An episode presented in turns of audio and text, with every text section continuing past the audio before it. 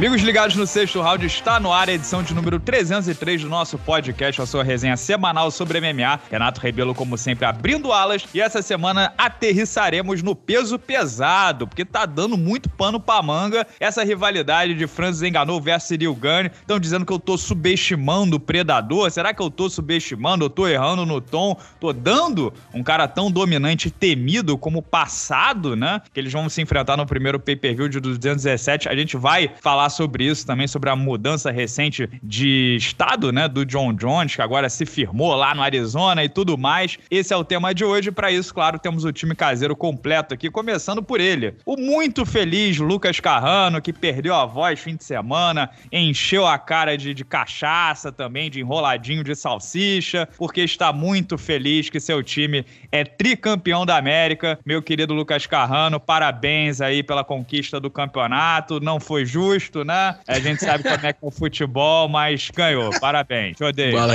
Fala, Renato, André. A pessoa já, já dá pra notar na voz, né, de cara. Ela ainda está voltando aos poucos. Eu fiz o possível. Passei um domingo aí fazendo exercícios de recuperação, né? Pessoa que tá acostumada a trabalhar com a voz tem que fazer isso. Então, tentei recuperar, mas a julgar pela forma como eu estava ontem de manhã, que era literalmente.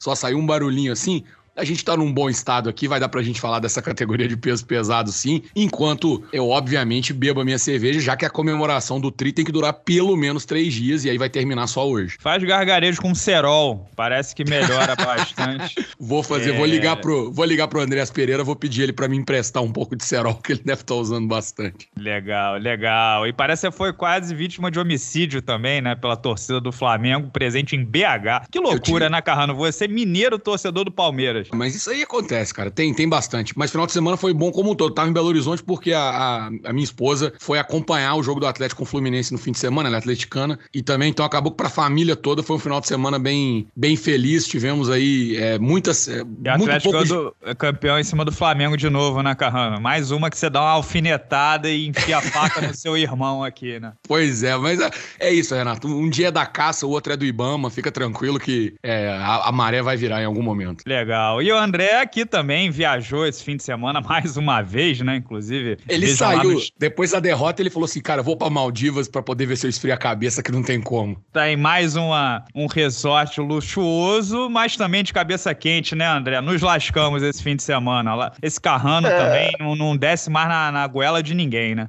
É, cara, eu tô tranquilo, cara. Meu time é o, é o Sampaio Correia do Maranhão. Nação Regueira, Jamaica Brasileira. Perdeu pro Havaí roubado, o Havaí continua na série, passou pra Série A. Sampaio Correia sem ameaças, manteve na Série B. Então tô tranquilo, tô nem aí pra Flamengo, pra erro de Andrés Pereira maldito entregando a paçoca, pra esse porco maldito aí que venceu o dia. Tô nem aí, cara. Meu time é Sampaio esse Correia. Esse porco, no caso, é o Carrano que você tá é, dizendo. É esse né? porco maldito do Carrano, exatamente, barbudo. Tô de boa, cara. Eu quero que o mundo acabe barranco, porque eu tô tranquilão aqui, relaxado, curtindo minha segunda-feira, porque para a maioria dos seres humanos a segunda-feira é dia de labuta. Em geral, para mim, a segunda-feira é como se fosse um domingo, dia de folga, né? Então tô curtindo aqui de leve, Maldivas, Tahiti, aquela região lá da, da Polinésia, o, o, sol tava entre nuvens, então eu decidi ir para lá não. Fiquei por aqui pelo Rio de Janeiro mesmo, tá bom. Beijo para é, todo mundo. E vocês entendem porque eu odeio os dois igualmente, né? É muita inveja da minha parte também, né? Já pegou, já pegou, já pegou, já pegou, já pegou.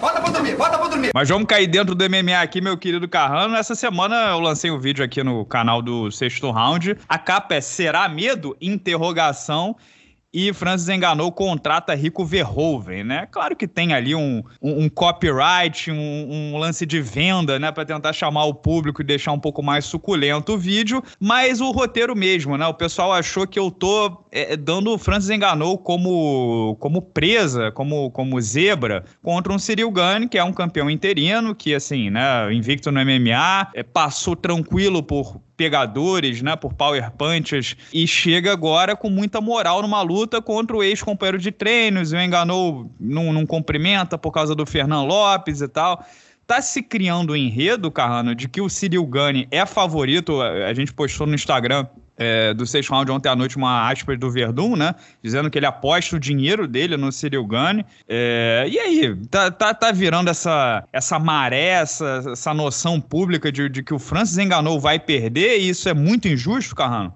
Cara, realmente parece que tá se tornando, tá, tá se criando essa narrativa. E é curioso, né? Porque Claro, isso vai depender muito também das análises e da forma como principalmente os grandes formadores de opinião, eles, mas eu acho que tem um pouco também de algo que brota meio que espontaneamente dos próprios fãs que acompanham. Eu acho que, por mais que as pessoas tenham um pouco de reticência com relação ao Cyril Gane, muita gente critica que não é um lutador dos mais animadores, né, que faz às vezes lutas um pouco modorrentas, etc e tal, existe, com todo mundo que tem essa característica e que tem bons resultados, como é o caso dele, existe um certo respeito pela forma como o cara atua e pelos resultados que ele pode conquistar lutando dessa forma. A crítica ela é mais com relação a, pô, você faz isso e acaba tendo resultado da mesma forma. Eu acredito que o próprio público já tenha um pouco dessa percepção, isso vai nascendo. Eu vejo hoje é um momento muito favorável em relação ao Círio Gane na percepção pública, mas por outro lado, eu não acho que o, o, o Francis Ngannou esteja sendo subestimado, né? A gente até conversou aqui um pouquinho off sobre É assim. mais um copo meio cheio pro Gane do que é. o vazio pro Enganou, é isso? Sim, sim. A gente até falou aqui um pouquinho off, né, sobre o seu texto e tal. Você brincou, falou, pô, cara, eu fui dar uma olhada, talvez eu realmente tenha. Mas é, é isso, é, assim, é porque. Assim, não, não foi minha intenção subestimar sim. o Enganou, mas pode ser que eu tenha pesado um pouco na mão pro outro lado, porque eu nem acho que o Gane é esse favorito e vai bailar e tudo. Eu acho uma luta bem apertada. Mas é aquele negócio, né? Quem tá botando a cara todo dia, uma hora erra pra um lado ou pro outro, não tem jeito. É, e eu acho que tem uma outra coisa também, assim, o, o Enganu, até por conta dele estar tá no topo há mais tempo, seja ali, né, fazendo luta de cinturão, Tire Eliminator, luta de cinturão de novo, ele tá mais em evidência. Então, os perigos, os riscos, o que ele pode oferecer já está sendo um pouco mais debatido. Né? Algo que a gente já tem falado há mais tempo e que, inclusive, nas discussões já é mais ponto pacífico. O Gunner é que tá chegando agora. Então, você tende a querer destacar um pouco mais aquilo de quem está realmente aparecendo um pouco mais nos últimos momentos. Aí realmente pode parecer, né? Se você olhar, é, recortar somente esse momento, pode parecer um pouco isso. Eu acho que talvez seja um pouco mais essa, essa percepção de momento que esteja sendo. Mas o André, o que eu quero, a bola que eu quero passar para você é a seguinte: o Enganou nocauteou o Curtis Blades em 45 segundos, o Caim Velasquez em 26, o Cigano em 1 minuto e 11, o Jairzinho em 20 segundos, o Stipe Miocic em 5 minutos e 52 segundos, né? 52 segundos do segundo round. É brabo botar esse maluco como zebra, né? Nessa, nessa batida, como é que você vai olhar para esse cara e falar, zebra?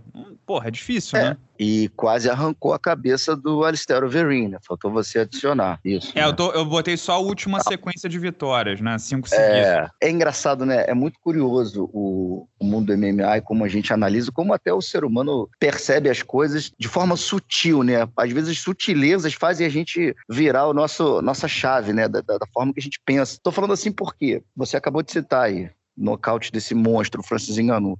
Assim que ele surgiu, a, a, mídia, os fãs, todo mundo começou a fazer um barulho e falou: olha, chegou um peso pesado, destruidor, que tem aquela aura de invencível, de nocauteador, visceral, um cara lá, Mike Tyson, para pegar esse cinturão e ninguém vai tirar dele, porque ninguém resiste ao Francis Ngannou, né? E ele veio com toda essa aura, todo aquele poder e tudo. Você vê como algum, alguns detalhes podem mudar a percepção. A chegada de um cara que acho que tá 10-0, o, o Cyril Gane, não vou entrar no mérito mérito técnico aqui, mas assim, é, ele chegou vencendo de forma estratégica. Como você disse, a leitura das pessoas pode ser mais para esse lado de que a gente entende que os estilos fazem lutas e que o estilo do Gane pode ser complicado para o Gano. Tudo bem. Mas assim, tudo isso começou a mudar quando surgiu o vídeo do sparring do Enganu com o Gane.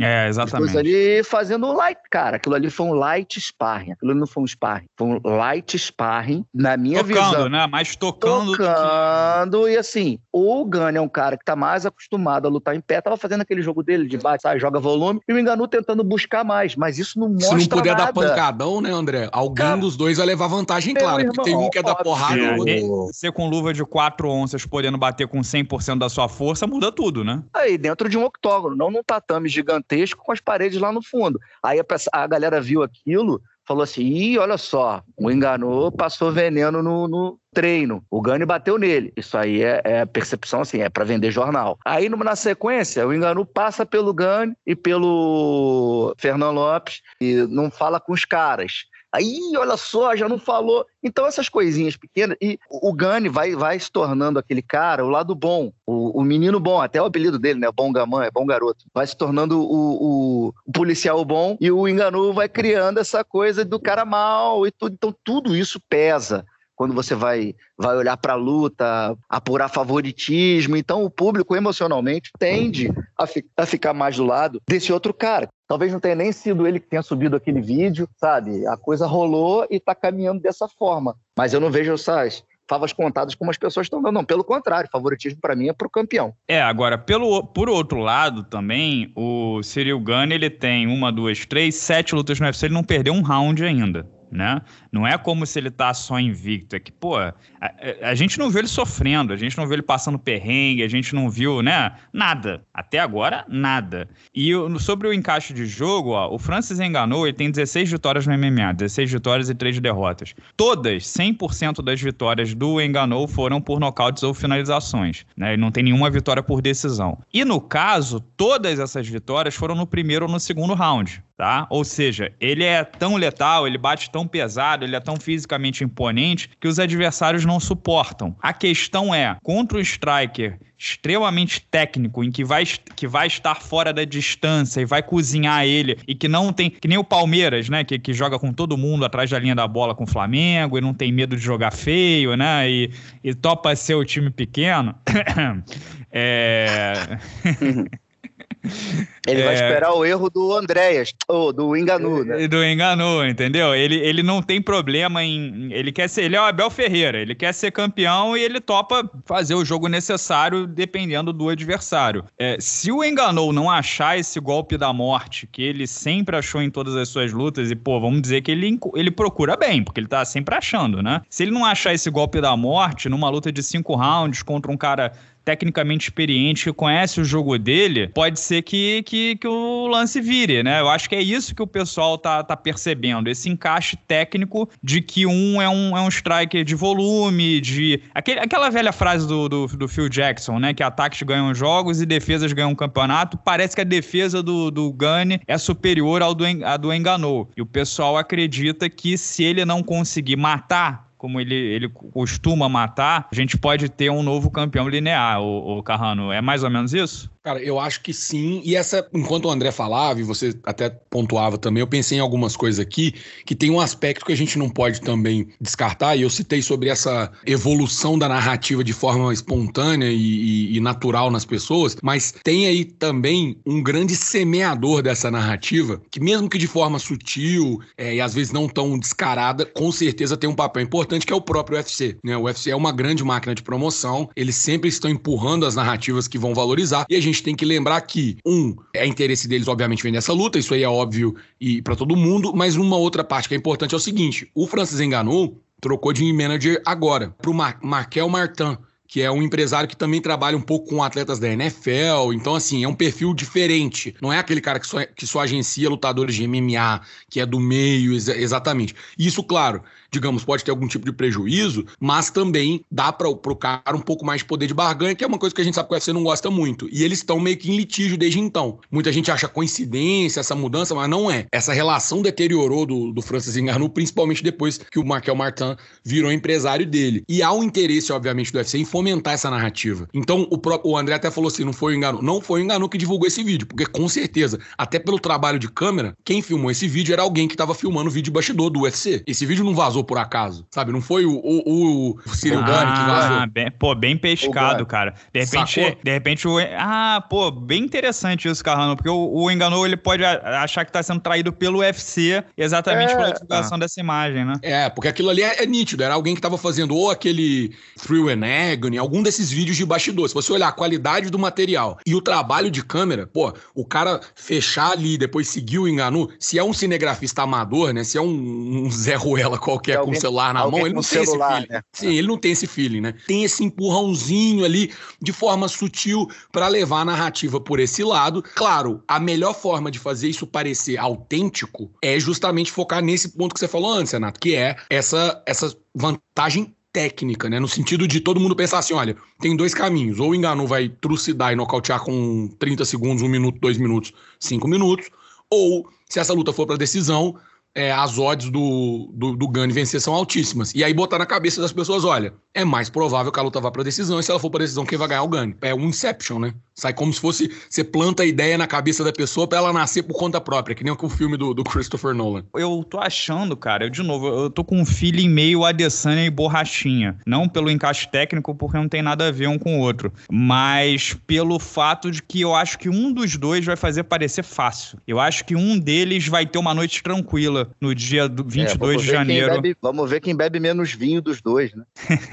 é, não vai ser. Quem é que vai ter uma noite mais fácil ou não. A luta não vai ser de manhã, não vai ter esse problema, né? Porque eles vão lutar na, na Califórnia. É. Mas eu acho que ou o Francis enganou, vai de novo. É o que eu tô dizendo é chovendo molhado, não tô, não tô inventando a roda aqui, mas ou enganou vai matar o, o Cyril Gane nocautear como fez com todo mundo nos primeiros, sei lá, 5, 7 minutos, ou o Cyril Gane não vai perder um round. Vai ser tipo 5 a 0 que nem ele fez com com Derek Lewis, alguma coisa do tipo. Deixa eu, deixa eu só me defender de uma coisa que eu disse no vídeo, né, do, do enganou. Eu, eu, eu fiz uma pergunta, né, na verdade foi uma proposta de reflexão. É, o Verhoeven no campo do é, de novo, e aí é erro meu, né? Erro do meu roteiro que eu levei as pessoas a, a pensarem um lado, né? É, eu, eu não, di, não quis dizer de forma alguma que o trazer o Rico Verhoeven pro, pro camp é, é ruim ou é sinal de medo. Eu tô, eu tô propondo a reflexão, né? Vou trazer o melhor kickboxer do mundo, é claro que por um lado é uma, uma adição maravilhosa. O pessoal lembrou, Jorge Saint-Pierre sempre trazia é, o bom e do melhor pro, pro camp dele, para para incorporar, etc e tal. Agora, existe um outro lado de você usar sabiamente a mão de obra que você faz. E foi esse exemplo que eu dei do McGregor com o Jordan Burroughs. Se o McGregor leva o Jordan Burroughs, que é campeão olímpico e pentacampeão mundial de wrestling estilo livre, pro camp do Habib e eles treinam a Vera, treino de wrestling, o Jordan Burroughs vai botar o McGregor de costas pro chão mil vezes por dia. Isso não pode ser bom, pode não ser bom pra mentalidade do cara. Ele fala, pô, ferrou, né? Eu não consigo parar essa queda aí, por mais que seja nível diferente diferente, né? É, e a mesma coisa, se o Enganou entrar uma de fazer sparring de luva pequena 100% com o Verhoeven e ele for nocauteado faltando duas, três semanas pra luta, ele vai entrar com a confiança abalada. Esse é que é o ponto que eu, que eu tentei levantar, né? De você usar com sabedoria. Agora, usando com sabedoria, porra, não tem nenhuma dúvida que é uma baita de uma adição. Só lembrando, o Forrest Griffin, ele cita o pior, o grande problema da luta dele contra o Anderson Silva, que ele foi nocauteado com um jab, com o Anderson andando para trás, dele ter sido nocauteado duas vezes no camp. Ele tava, porra, completamente zureta, né? E que ele, a partir disso, nunca mais fez isso na vida. São só esses pontos, né, do, do treino, de como você usar. Se você pega um striker de nível mundial, como, como o Verhoeven, pô, né, vamos, vamos, vamos usar de forma sábia, é só isso. Concordo plenamente. Mas aí eu acho que é mais, Renato, né, assim, não, não tô tentando passar pano pro amigo, não mas é aquilo que a gente comentou no início, né? Como o, o outro lado, o lado do benefício de trazer, pô, um dos melhores em qualquer coisa pro seu camp, ele já é muito nítido e notório, a gente tende a reforçar a, a um outro aspecto que é menos óbvio, né? E aí fica parecendo que é só aquilo que existe, quando na verdade não, né? Você só está propondo um contraponto, então pode ficar parecendo que é um. É, é, você está dizendo, não, não tem benefício, mas tem sim, claro. A gente tem que olhar um pouquinho para trás também e lembrar da, da última luta do Enganu contra o Miocic e perceber da, da, da, diferença, como ele voltou daquela segunda luta contra o Miocic, muito mais afiado, mais inteiro, é, defendendo queda, boxe em linha, se expondo menos, então a gente tem que levar é, em conta também a evolução do Francis Enganu nessas últimas lutas, né?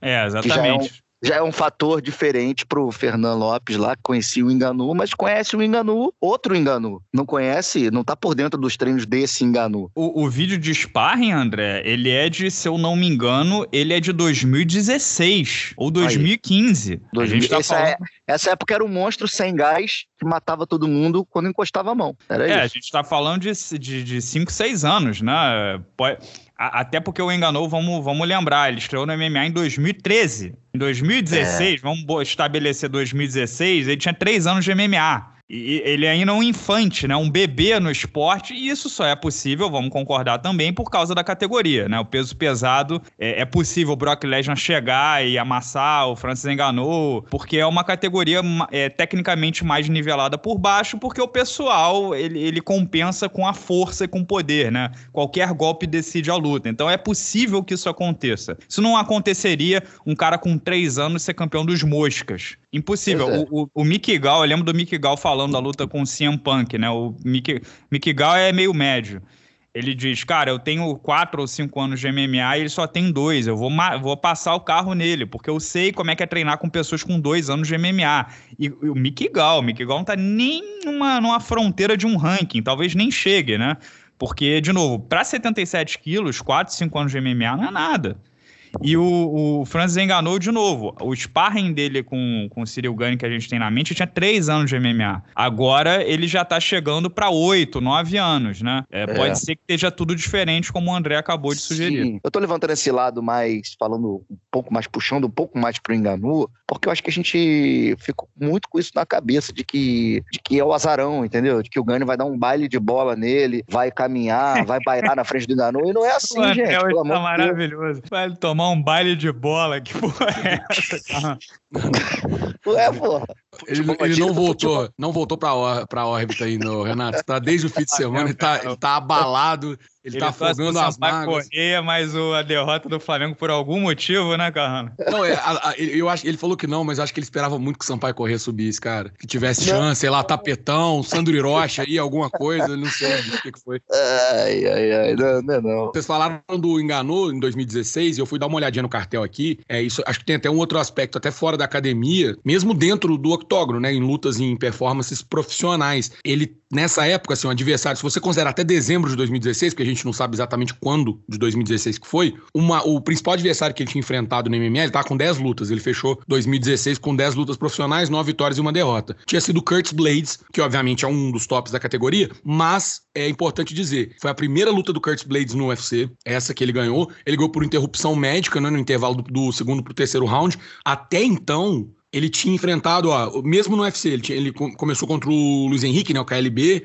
aí enfrentou o Kurt Blades, o Boyan Mihailovic e o Anthony Hamilton. Antes ele tinha lutado no circuito regional da França e feito essa luta no Bahrein, que foi em maio de 2015. Só isso que era a experiência dele profissional. Depois disso, de 2016, ele já começou André Arlovski, Alistair Overeem, Miotite, Derek Lewis, Kurt Blades de novo, agora sim como um contender, Caim Velasquez, Cigano, Jairzinho e Miotite de novo. Olha o salto de nível de competição. Ele teve, ele tinha tido 10 lutas com nível de competição X e o negócio subiu assim na estratosfera, né? Meu querido André, se a gente olhar para as casas de apostas nesse instante, Cyril Gane e Franz Ngannou estão empatados na maioria mas no BetMGM, né, que é, é a empresa de apostas do cassino MGM, né, em Las Vegas, que é bem famoso, tiveram várias lutas lá. Cyril Gane é favorito. O que, você acha? Bom, eu acho que se eu fosse apostar, eu não apostaria no Gane, eu apostaria na zebra, então, no caso. Eu apostaria no, no Francis Ngannou, não apostaria no, no desafiante, não. É aquela história da percepção, que a gente vem falando aí durante esse programa. É isso, cara, muito percepção do público. E, e, e é isso que fazem as lutas, né? É isso que faz é as lutas. É por pouco, Renato, que ele é favorito, só para ter uma é. ideia do negócio aqui. No, no BetMGM ele é menos 105, o Enganu é menos 115. No DraftKings eles estão empatados, menos 110. É, por exemplo, Bet Rivers, menos 106 para o Gane e menos 115 para o Enganu. A maioria é empate ou Gane, mas, por exemplo, tem também Cara, não tem o, o enganou favorito, tá? É ou empate ou ganho. Ah, não, é perdão. O, o, o, tem sim. No FanFuel, o ganho é, é, zebra e o enganou é menos 118. É, assim, eu sou meu burrão no negócio de aposta, eu não aposto, certo? Assim, entendo como é que funciona o negócio, a gente sempre noticia, é, eu tenho uma compreensão, tenho amigos, inclusive, que apostam regularmente e tal. Conheço o universo, mas não, não é algo que eu faça diariamente. Mas eu imagino que nesse caso, por estar muito próximo, por isso que eu perguntei se estava perto ou não, eles podem estar empatados tecnicamente e esses, é, essa diferença pode ser de volume de, de apostas no Gun, entendeu? E aí eles diminuem as odds para compensar, porque tá entrando muita aposta num cara. E isso também influencia. Então pode ser é. que muita gente esteja apostando no Gani e aí eles dão só essa ajustadinha para poder compensar, para tentar equilibrar e não perder grana. Então eu imagino que possa ser isso. Se fosse assim, é menos 180, menos 200, aí eu acredito que era um favoritismo real. Nesse caso, eu acho que é empate técnico com mais apostas entrando no ganho. O pessoal que tá ouvindo certamente sabe disso mais do que eu e pode até dizer nos comentários se eu falei bosta ou não. Eu acho, eu, eu acho importante, né, dizer as odds e como tá, estão as coisas nas casas de apostas. Eu sempre cito isso nos vídeos, nos podcasts, até nas, nas transmissões que eu participo, porque isso exatamente é o, é o que a maioria das pessoas que estão botando dinheiro, né, que estão botando, é, botando a pele em risco, ela, elas, o que elas estão achando. Se você percepção, tem mais. Né? Percepção, é, percepção. É isso. Você tem a tradução do, do que a, a maioria das pessoas que estão apostando dinheiro acha. Porque é, quanto mais dinheiro no, no fulano de tal, ele é favorito. Quanto menos dinheiro no outro fulano, ele é zebra, né? E é por isso que você tem o prêmio por se arriscar mais ou menos. É assim que funciona. Por isso que é interessante a gente, a gente fazer sempre essa, essa consideração. Mas para embalar aqui o programa, temos as opiniões dos nossos membros, né? Os patrões do canal, os Rashers All American, que deixaram aqui os dois centavos sobre é, Cyril versus Francis enganou. Será que o Predador está sendo subestimado por salafrários como o Renato Rebelo? Vamos ler aqui. Começando pelo Wagner Silva, que é selo é, preto e vermelho, né? Já está com a gente há mais de 12 meses. Muito obrigado, Wagner, pela parceria e contribuição. Esperando o Renato dizer, não existe a menor chance do enganou levar por decisão. Assim que essas palavras forem proferidas, apostarei todo o meu salário numa vitória por decisão do Predador. Legal, né? Você vê que é, é, o público confia na gente, né, Carrano? Esse apoio, né, essa, essa moral que a gente recebe é sempre muito boa e, e dá realmente combustível pra gente continuar trabalhando forte. Legal. E o Samuel Ferraz, que também é selo preto e vermelho, o único peso pesado que era capaz de aniquilar e enganou era Lucas Carrano. Mas infelizmente. Mas não sou mais peso pesado. Sim. Exatamente, isso. já desceu pro meio pesado. O pessoal notando que você tá ficando mais fino, hein, Carrano? Exato, pô, eu faço. Tá, né? tá, Renato, Tá malhando que? pra cacete o Carrano. Porra, tá e botando... tomando, tomando os produtos também, né, viado? Não, não tem tá, jeito. Quem cresce natural é planta, né, porra? Me ajuda Tá aí. malhando, tá malhando pra cacete. supino, né? Supino. Tá botando quanto no reto, Carrão? Não é que eu levo, é que eu pego. Tá bom, que eu né? Eu pego. Reto, cara... É que eu levo, não. Se tiver mulher perto, 40 quilos. Agora, se, se não tiver, 5 só que eu, que eu pego no supino. Você pega, pega, você pega no reto, então? Não, não, não. Mas, ó, vamos, vamos seguir vai, aqui. Vai, vai, segue, é, vai. O amigo do André, o amiguinho do André, de Niterói, acho que é sobrinho do André, inclusive, ou o André é sobrinho dele, não sei quem é mais velho. O Peder Mungsgaard, certo, André? Não é seu amiguinho? É, é Peder, famoso Peder o Bruto, o Viking. Hum, meu amiguinho, meu amiguinho, meu parceiro, ah. meu parceiro de treino. E você vê Vou o Conchavo contra, contra a minha pessoa, Carrano. Sempre rasbula Rebelo dando grandes campeões como serviço dado. Seria um excelente desafio, mas sem dúvida o Enganou é franco favorito, com três emojis do rasbula. Você vê, né, o que, que os amiguinhos se juntam para fazer, Carrano. André pediu no WhatsApp, pô, tenho certeza. Falou com é, ele, mandou um zap. Ó, o Gabriel Oliveira MMA, que é lutador e, e, se eu não me engano, ele já mandou a mensagem dizendo que vai estrear no MMA, acho que nos próximos meses. Então, sexto round aí apoia o nosso Gabriel Oliveira. Enganou, não conseguirá o nocaute. Será cozinhado por cinco rounds e vai perder decisão unânime 50 a 45 numa luta morna. Vocês viram o Enganou e Derek Lewis, né? Eles não estão descartando por todas as possibilidades. Não. O maldito do Renato Rasbula, né? Que é um perfil que um, que um lazarento criou. Inclusive, criou um perfil no Twitter, Renato Rasbula. Mal. Carinho da torcida. Mau caráter.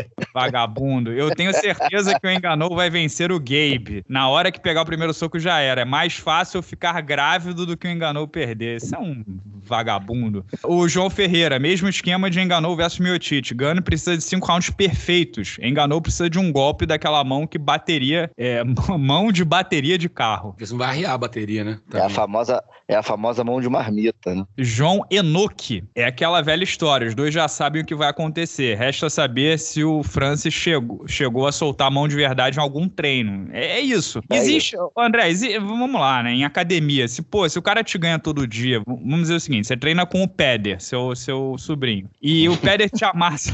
o Peder te amassa todos os dias na academia. Você perde todos os treinos para ele. Você não arranja nada com ele. E você vai para uma competição com ele, tipo, o campeonato carioca, niteroense de jiu-jitsu. Afinal, é você e Péder. Você entra um pouquinho já meio, porra. Ah, claro. Claro, isso, isso acontece em qualquer academia, em qualquer esporte, né, cara? Qualquer esporte. Isso, isso acontece em esporte coletivo, pô. Isso não vai, não vai acontecer esporte individual. E o amigo do Carrano aqui, o Hanzat Kimaev, também outro fake, que é nosso membro há mais de dois meses. A minha real dúvida é quem vai disputar o cinturão com o vencedor dessa luta, Stipe ou Jones. O certo seria fazer uma luta entre os dois para definir o próximo desafiante, mas pelo jeito o Jones não tá querendo. Pois é, o Stipe Miocic disse essa semana que não tá aposentado, que quer mais uma chance para disputar o cinturão, mas tá sentado esperando, né? Uh, e o John Jones, né, foi expulso da Jackson's MMA, foi treinar no Arizona com Henry Cerrudo, tá considerando se mudar definitivamente para lá. O Carrano lembra que o irmão dele da NFL mora lá também e tá engrenando, né? Tá, pô, uma mão de obra muito boa, apesar de caras menores. Ele tava treinando com o Jaden Cox, né, que é, que é campeão mundial de wrestling estilo livre, medalha de bronze nas Olimpíadas, botando o John Jones para baixo, né, porque aí é outro patamar. E naquela, né, eu, eu comi uma torta de, de, de humildade mas um John Jones mais pesado. Será que. O que, que, que, que, você acha, André? Vai Miotite ou vai o John Jones na sequência? Ah, Será que eles cara. lutam? Ah, cara, eu tô tão cansado do John Jones, cara. Se eu encontrar com ele, eu vou dar três tapas na cara dele, cara. Não é possível, cara. cara porra, enfim, monstro desse fazendo uma, uma pá de besteira na vida, porra, é revoltante, cara. Olha, eu espero que ele volte a lutar, né? Eu espero que volte, espero que tome jeito, que encontre os treinos. É um cara muito doido, muito maluco. Não dá para saber o que passa pela cabeça do, do John Jones. Agora, uma luta entre ele e o Miotite seria perfeito para definir o próximo desafiante. Ponto. Eu acho que é isso. Agora, eu não sei se ele vai voltar para tal. Nesse caso, eu creio que o Miotite vai ter uma chance de disputar o cinturão de novo, porque se você olhar para baixo da tabela aí do ranking, pô, tem uma galera ali que já que veio perdendo, né? Inclusive o Miotite foi um deles, mas pô, você tem Jairzinho, você tem Blade, você tem Lewis. Então é o meu Miotite, cara, esse campeão, principalmente se o se o Engano vencer, que ele falou que é mais uma disputa e tudo, né? Vamos ver se o UFC vai dar uma luta no meio do caminho para ele, mas não tendo quem colocar, teria que ser o Miotite, mas eu acho meio sem graça também. Teria, teria que casar o Jones e Miotite, o Miotite mais um, para poder dar mais um, uma luz aí. Meu Tite tá querendo lutar também, tá falando, mas por enquanto nenhuma movimentação, né? Já tava na hora de lutar de novo, né? Eu acho, eu acho que o mais lógico era ter casado John Jones e meu Tite, mas agora não dá mais tempo, né? O timing, tá. o, o, o, trem já zarpou. E é. o problema é que, de novo, né? Na teoria, o John Jones é o próximo desafiante, mas o, o Carrano, é, aí a imprevisibilidade ah. domina, né? Porque ele pode ser preso semana que vem, ele pode se aposentar, ele pode lutar, tudo tá na mesa, e, né? Ó, e rapidinho, rapidinho, Carrano, e só pra, só para complementar, não tá com cara nenhuma de que ele vai voltar em breve, né? Vocês estão achando? Pode acontecer tudo, ele se aposentar até ele ser preso porque é, molestou uma iguana. É, ele tá, não, ele tá treinando, acho que a única diferença agora do que tava antes é que ele tá na academia treinando MMA, né, pelo visto. Antes ele tava fazendo um treinamento mais físico e tal, e agora ele tá treinando MMA. Mas se a gente for considerar, assim, esses outros problemas é, extra-octógono, não tá com cara nenhuma também de que ele aprendeu nada, né, ele parece a mesma pessoa, ou pior, porque passou por uma experiência como essa, né, eu tô chamando de experiência que é um puta do eufemismo, né, mas e, e saiu assim, como se nada tivesse acontecido, e tal, não sei. A gente, é, eu também tenho um pé atrás. Acho que depois de a gente também é, fazer a mesma coisa duas, três, quatro, cinco vezes, esperar resultado diferente é meio burrice, né? A gente tem que, de, desde que o John Jones entrou numa de começar a aparecer mais é, fora do que dentro do, do, do cage, cara, é, é isso. Quando casarem a luta ele entrar lá, a gente vê o que vai acontecer. Eu, não, eu já não espero mais nada, sabe? Assim, não tem expectativa, é. nem nada. Ele vai, se ele lutar, lutou. É isso, sabe? Infelizmente, chegou nesse ponto. É, e outra coisa também, gente, olha só. Porra, o cara tá fazendo uma preparação para peso pesado, acima, né, até 120. Projeto monstro ali, projeto giga. Porra, você vai para uma academia. Não tô te fazendo os caras, não. Pelo amor de Deus, só tem monstro, né? Só tem, pô, fera. Mas, pô, tu vai pra academia com o Cerrudo, Davidson Figueiredo, o Iliard Santos, que é um excelente treinador, né? Um ótimo treinador. O Eliseng.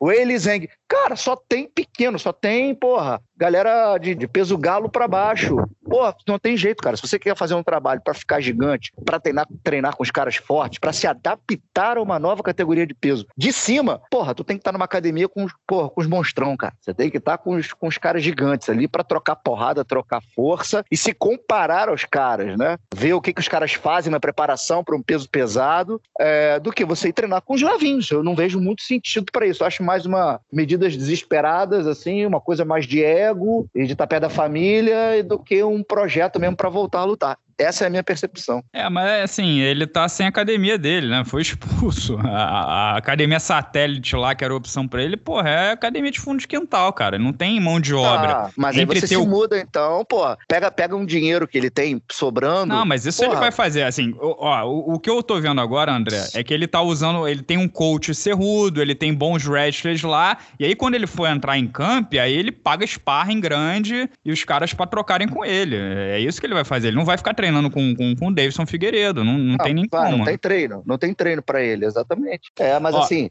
quando, sabe? Quando? O problema é o timing, né, Renato? O Pedro Bressan diz que o Carlos Boi passa o carro nos dois. O Lucas Lopes e o Marcelo Oliveira estão dizendo que o Enganou é chato, né? Muita gente também não gosta do jogo do Enganou, mas é o jogo defensivo, né? É o Abel Ferreira. Não, Botem isso na não, cabeça. Do, do, do Gane, né? É, do Gane, do Gane. Now you are the biggest pussy I've ever seen, for sure. E é isso. Vamos embalar aqui essa edição do nosso podcast. Meu querido Lucas Carrano, temos. Não tivemos é, evento no fim de semana, além do Triad Combat, né? Um, porra, aquele evento não, de. Não tivemos evento no fim de semana. Manter essa frase. Pelo que eu entendi, esse Triad Combat, eles fazem uma luta de boxe, depois eles fazem uma luta de MMA e eles fazem. É uma trilogia entre cada, cada uma daquelas lutas, e depois eles fazem uma luta mesclada. É eu isso? Eu tô igual depois o João eles Paulo. jogam porrinha, né? Depois jogam porrinha. É, e... Eu tô igual o João Paulo do São Paulo, sabe? Aquele da Copa São Paulo de Futebol Júnior, que ele fala assim: eu não entendi o que aconteceu. Se aconteceu, eu não entendi, porque futebol não é isso que aconteceu, futebol é gols, jogadas boas. Fiquei desse jeito, cara, vendo aquele negócio. Não faço a menor ideia do que aconteceu. Carrano, eu sei que o Frank Mir foi nocauteado. Vai piorar. É, o Frank Mir foi nocauteado, o Mike Perry venceu na decisão. É, pois é. Mas parece que eles fizeram uma luta de boxe e depois vai pro MMA. Pelo que eu entendi, é isso. E a luta que se avizinha, meu querido Carrano, é Quinton Rampança Jackson e Shannon Briggs. Uma de boxe uma de MMA. Vai ser uma maravilha, né? Vai, certamente vai proporcionar grandes momentos de entretenimento aí para o público que tá. Tu vê se eles pegam outro fim de semana sem evento, né? Porque se tiver qualquer outra coisa para poder fazer, que seja assistir, porra, assistir uma, um buraco na sua parede se deteriorar, talvez você prefira olhar para o lado e ficar acompanhando né, aquela poeirinha cair ali. E, Renato, o abraço da cobrinha, é, como a gente não teve evento, e assim, poderia ser pro evento do, do Tried como um todo e tal, seria legal e tudo. É, poderia ser pro Andrés Pereira, que enfiou o pé no buraco e deixou o Deivão ah sair cara a cara com o gol. O Dave, aqui, aliás, o Davidson tem uma vibe de Diney, né? Pra quem lembra, acompanha futebol nos anos 90, é impressionante o quanto ele remete ao, ao Diney, né? Que jogou no Corinthians, é, é, jogou no Guarani também. Cara, a, assim, mas o abraço da cobrinha é, é real e boa, né? Se tacou, tomou um toquinho nas costas do juiz e se tacou no chão, né? Parabéns foi pra mar... ele, né? Pô, eu fiquei meia hora rindo ele, dessa. Né? Maravilhoso. Mano, Deixa eu te falar um é. negócio. Aquele lance boa, do Davidson, ele quase rompeu o fluxo do espaço e tempo. Porque se o juiz é forçado a entrar lá e expulsar ele próprio, como é que acaba o jogo, André? O, o Davidson, ele é, ele é basicamente o Stephen Hawking do futebol, cara. Ele, ele quase rompeu o, o, o, tecido que mantém a sociedade unida. Esse cara, ele tá muito à frente do tempo dele. Você não tá entendendo, né? É outro, é outro, é outro nível. E é outro patamar. Mas aí, cara, o Abraço da Cobrinha Real Oficial só poderia ir pra uma pessoa hoje, que não tem como, né? Meu amigo Renato Rebelo, é, ah. meu grande amigo Renato Rebelo, por, por dois motivos. Semana passada, quando foi mandar um abraço do membro pro, pro um colega que no, no arroba dele no Twitter lá, não sei o que lá, CEP, né? Sociedade Esportiva Palmeiras. Ele parabenizou o cara pelo vice-campeonato da Libertadores, mais uma vez mostrando que o seu pé está completamente atolado na Antártida. Então, assim, vocês culpam o Andrés Pereira e eu culpo outra pessoa. É Jagger. É Jagger. É o sobrenome do Renato agora é Jagger, né, o Renato e, Jagger. E não te conta maior. Na sexta-feira, André, a gente conversando, o, o, Renato virou pra mim e falou assim: Carrano, vamos, vamos fazer uma dinâmica aqui de grupo, sexto round, pô, final de ano. A gente, em vez de só nós dois, não dá para fazer amigo oculto, eu saio com você, você sai comigo. Vamos fazer uma aposta. Se o Palmeiras ganhar e você, né, o seu time for campeão da Libertadores, você não trabalha na semana que vem, no próximo evento que é o do José Aldo. Se o Flamengo for campeão, eu fico de folga. E aí, André, eu te pergunto: quem vai fazer a resenha de Aldo e Rob Fonte na semana que vem? Quem vai ficar com o pezinho para cima, simplesmente acompanhando aí e, e mandando andar rápido com a resenha? Então, um abraço da cobrinha vai para essa pessoa que colocou seu futuro aí nas mãos do, do time treinado por Renate Gaúcho e, e, é isso, gente. Dois títulos da Libertadores no mesmo ano é um negócio que. André, boa, bom dia para você. Temos o. Eu não aguento mais carrano. Temos o abraço do membro também e o, o abraço Pachequinho. Não teve evento, não sei como é que você vai se virar nessa. O Rafael Veiga do Palmeiras é brasileiro. Se quiser mandar um abraço para ele, pode, tá? vou mandar o meu pau do lado avesso com a camisa do Brasil. Um Isso aí, André. Não dá mole pra esse cara, não. Esse vagabundo. então, um abraço do Pachequinho dessa semana vai para o Luan Danger, lutador brasileiro que luta de peso pena.